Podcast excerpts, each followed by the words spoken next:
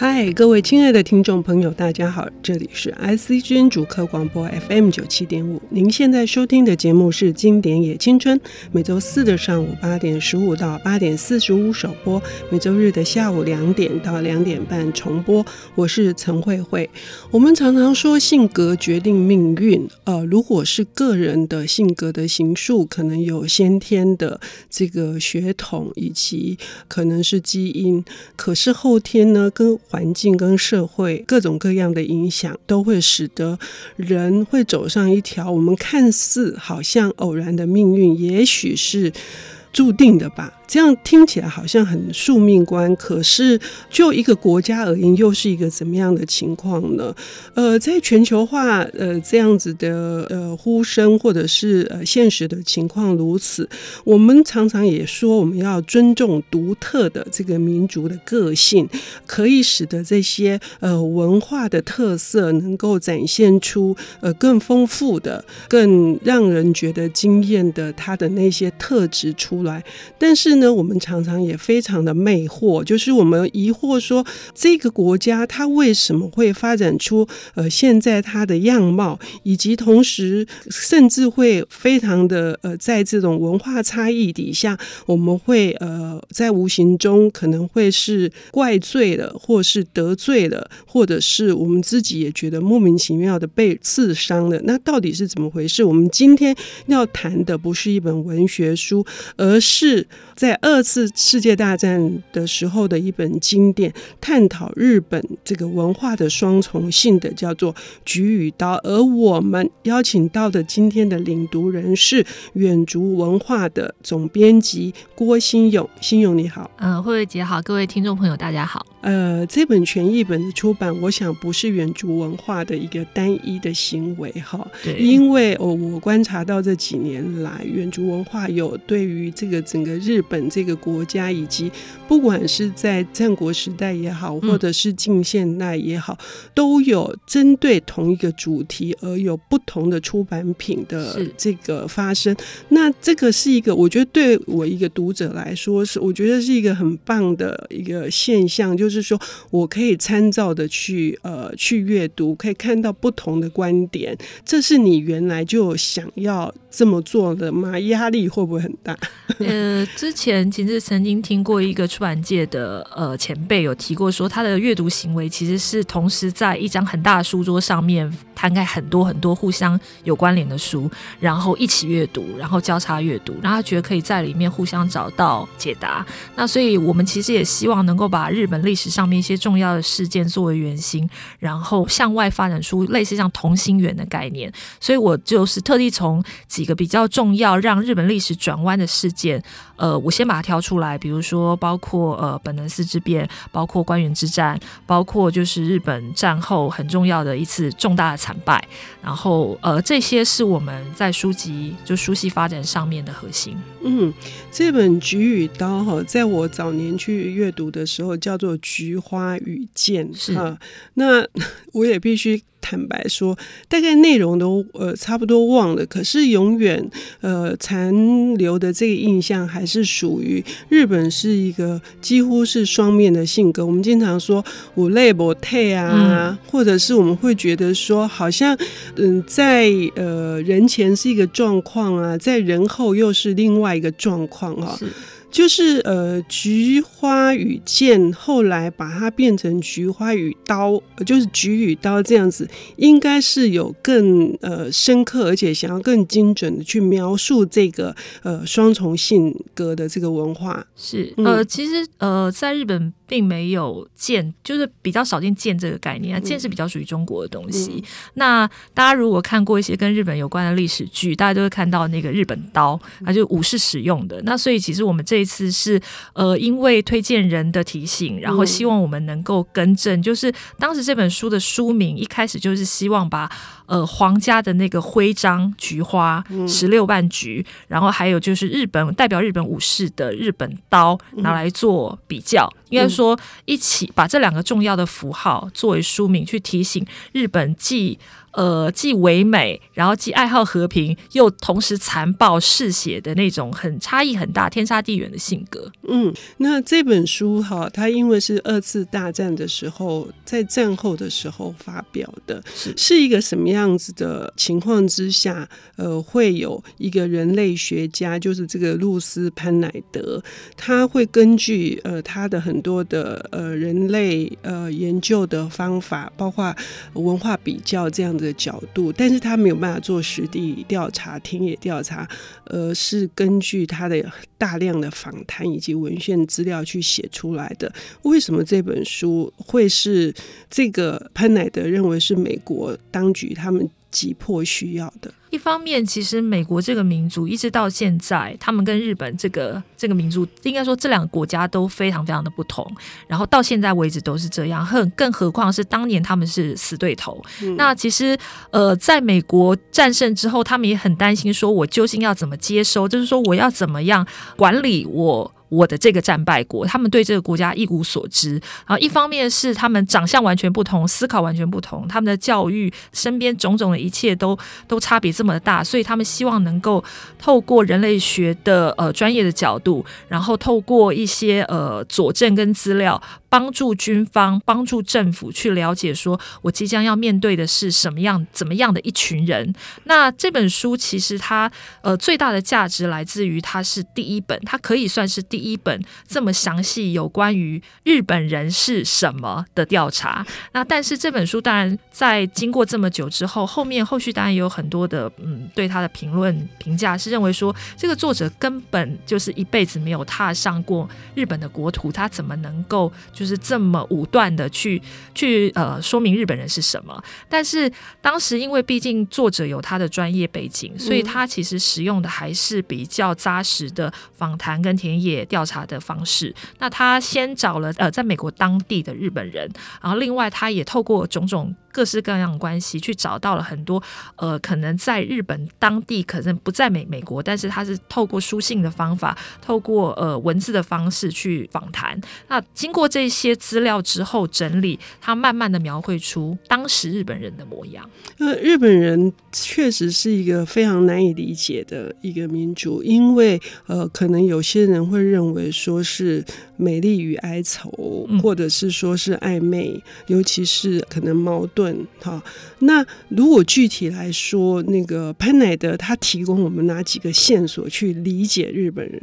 呃，日本这个国家，很多人用暧昧这个字形容啦。那我觉得暧昧这个字本身很暧昧，所以我们就先用一个比较具体的方法来形容日本人的暧昧到底是什么。那首先，日语可能是世界上少数没有脏话的一种语文。那所以它大部分的叙述其实都不果断，因为脏话其实是很就是我就是对一个人要进行最严厉的批判嘛，然后我就会用最糟糕的字眼去形容某会会去指责某一个人，但是在日文里是没有的。所以从这里可以看出来，其实日文你可以说它很干净，但你也可以说它并不清楚。它对于很多的描述都是朦胧的。然后一个使用这样子语言的民族，可想而知，他们在对待世界、他们在看待事物的时候，有一套他自成一格的方式跟眼光。然后另外就是呃，透过日本的家庭教育，刚刚提到做了很多田野调查，包括很多的日本家庭、很多的日本父母，包括很多日本成人，他们是怎么被拉拔长大的。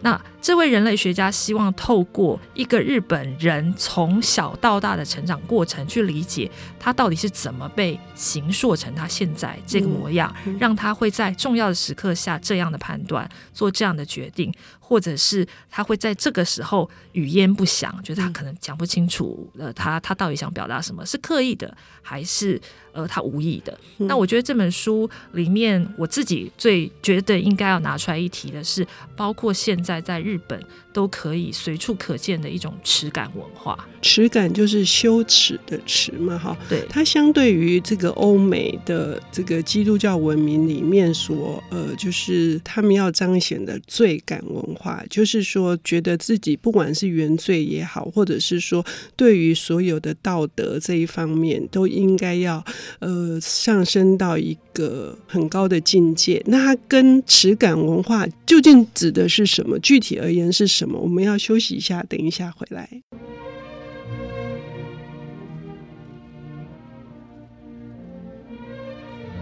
欢迎回到 IC 之音竹科广播 FM 九七点五，现在进行的节目是《经典也青春》，我是陈慧慧。今天我们邀请到的领读人是远足文化的总编辑郭新勇。新勇出版了一系列的探讨日本这个国家，不管是它的重要的事件，或者是它的文化的剖析，都希望我们能够，即使我们旅行到了日本，我们会对呃我们现在看到的，我觉得还是诧异的这样子的景。影像有一个更深入的理解，所以呢，刚上半段谈到究竟如何理解日本人，有一个很重要的切入点，叫做耻感文化，是指什么？其实耻就是羞耻啦。嗯，那羞耻其实这个概念也很难解释，但是羞耻具体来说，就是别人看不到的事情就不算有错。所以日本人在很封闭隐蔽的状况下，他只要确定没有人看到。他即使犯下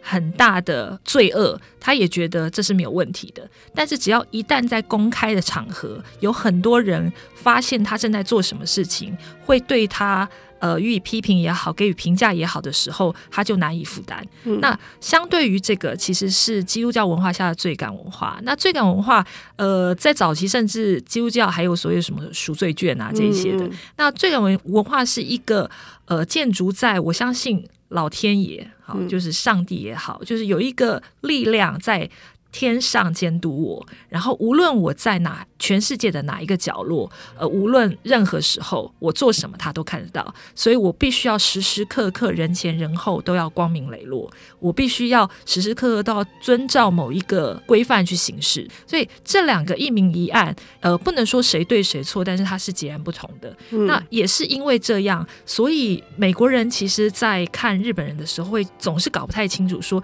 为什么这个国家好像人。就是刚刚提到人前人后是两个模样，是因为他们那么在人前的时候，他觉得大家都看得到，我要是一个循规蹈矩的，我要不侮辱我的家族名声的，我要让大家知道我是一个什么样的人。这些前提下，我会做一个呃好人，或者是一个我要维维持某一个特定的。形象，那但是人后我就可能可以很疯狂，我甚至可以做一些低三下四的事。所以日本的情色文化为什么可以这么的蓬勃发展？某个程度上也是因为那是你回家以后进行的行为。都不是在公开的场合里头进行的，那我又为什么要管你呢？就是他他不是耻嘛，就是、嗯、呃，反正大家都没有看到，那就应该是 OK 的。那所以一直到现在，其实呃，在日本也会有很多那种大家会觉得很不可思议的事情，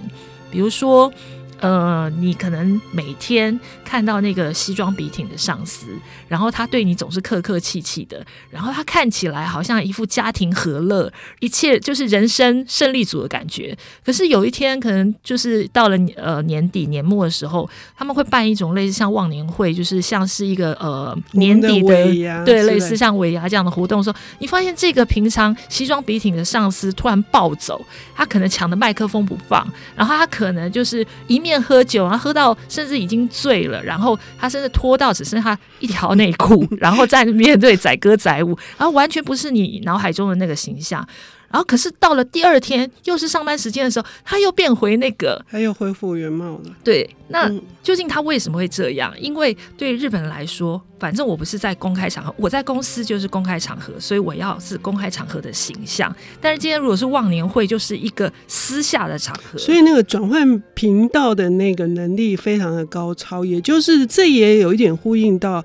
比如说日本战败之后，他们之前天皇如何的去说美国人怎么样怎么样，可是，一旦美国呃占领，然后麦克阿瑟到了当地的时候，他也非常诧异，他他受到了一。一个英雄式的这个欢迎。是，所以他马上可以转换他依照那个环境的状态而改变他的这个做法。是。呃，这一点也令人非常觉得不可思议。日本人不能接受公开的侮辱，嗯，可是如果当这个呃失败已经是被已经尘埃落定了，嗯，他已经决定了你就是失败的时候，他就会马上转换成另外一个方式，因为他必须要求生存，对，他要启动一个新的模式，对，来走往后的路。但是他会希望这些战胜国不要当众侮辱我。对，那美国当时也扮演了一个很好的角色，就是他们也非常聪明的，呃，停止所谓公开侮辱的这些举动，然后他们也代之以礼。所以，其实我觉得是美国跟日本。互相在那个时候对彼此都有一定的尊重，然后也当然各自得得到了希望能够得到的东西，嗯，然后为因为这个基础，可能也是因为一些政治利益所以交换，然后造就了现在美日关系其实还算是还算和谐的这个现在这个结果。嗯，那我们回到这本书，还有几件事情我也印象深刻，一件事情关于恩这件事，还有刚刚说的那个五路，好了，他们认为如果呃杀。杀人不算是一个最大的罪，他们反而是被侮辱、被嘲笑才是最大的罪。因为呃，人如果被杀了是肉体的消亡，可是如果是嘲笑或者是言语的这种侮辱，是对精神跟灵魂的，呃，这是一种呃污蔑，这是无法忍受的。是。其实那跟日本的历史有关，就是日本长期因为它有很长的一段时间是呃是分成一个一个地区的，就是整个日本并不是统一的状态，所以彼此之间的厮杀让这种伤亡难免。今天你砍我，明天我砍你，那也是因为这样，他们觉得死亡其实是就是是没有什么了不起的事情，因为它它是一个必然的状况。但是如果说自己被侮辱，或者是主君被侮辱，都是灵魂。就刚刚讲到，是更精神呃层面、跟灵魂层面更抽象的一种折磨，所以他们会因为他的主君被。呃，侮辱，所以甚至大家就是呃，那个一群武士愿意把家里面的那个妻小全部放下，然后去为主君报仇。那这种事情，大概也是在放眼全球历史上，很少一个国家是会这么 频繁的去做这种呃，算是傻事吧。而而且也导致另外一种特殊的文化是复仇文化，是是，就是从刚刚的这个一直不断的去转变，然后那个转变，因为在我们的逻辑里面有一点。呃，不是有一点是非常奇怪，以至于我们常常搞不清楚为什么事情会就这样发生了。对对对，所以另外一点就是我刚刚说的那个恩情这件事情，也是也是真的是世界上少有的这个情况。呃，很多人说台湾人跟日本人很像，你们都是这个很讲情分的民族，或者是很讲就是恩情的民族。事实上，台湾跟日本的恩情概念我是完全不一样的。样的台湾是真的就是是无论任何状况下，那个真的就是人情味，很单纯人情味。但是日本的恩情的概念比较像是呃，不只是对人家好而已，同时也会为对方考虑。我今天对你的这个付出会不会造成你的负担？其实他的那个恩情是。面呃方向是更多元的，然后比方说像在日本，我们几乎不会收到什么太大的礼物，嗯，除非因为太大礼物就叫贿赂了，在日本，嗯，那一般的送礼大概都会有一些等级。那为什么会礼礼物都小小的，但是它包装的非常精致？是因为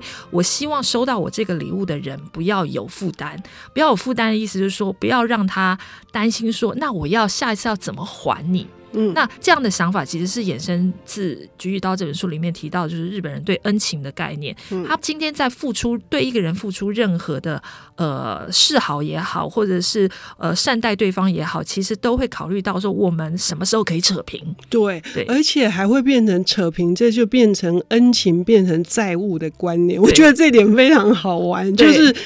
呃，所以我们几乎很少看到那个。呃，他们的地铁或者是公车上的让座行为，对，嗯，除了让座行为会让那个被让座人，第一是呃，他会担心说，那你把座位让给我之后，那我要什么时候？因为我跟你萍水相逢，我要什么时候才能再让座回来给你？然后另外还有，有时候我们会在路上看到一些意外事件，在台湾，如果你不去伸出援手，你就是一个很冷酷无情的人。但是在日本，其实早期。是围观的人多，但是其实伸出援手人是很少的。嗯，因为如果我去伸出援手的话，我会怕别人还不起我这个伸出援手的恩情。那这个想法因为实在是太奇特了，所以很多人会觉得日本人会在看似关键的时候表现出非常冷漠无情。OK，那其实是因为他们的想法跟一般人不太一样，而且甚至会觉得伸出援手会被人家误会是有所企图，或者是。呃，有所磨的，就是说，呃，否则因为大家都不会伸出援手，为什么你要伸出援手？真的是太奇怪了。至于这个《菊与刀》这本书里面还谈到的哪些，就是关于呃日本这个文化里面的双重性，呃，就是刚刚说的这个成长的过程，那个家庭的那个学习是从什么样一个概念开始去养儿育女的，这个也值得我们好好的去探讨。但是因为节目时间的缘故，我们希望今天透过远足总编辑郭新勇他的这个导引，呃，欢迎各位听众朋友能够去读这一本潘乃德博士他所做的《菊与刀》，非常感谢心荣，谢谢慧姐，谢谢大家。本节目由 IC 之音与瑞木阅读最前线联合制作，经典也青春与您分享跨越时空的智慧饗宴。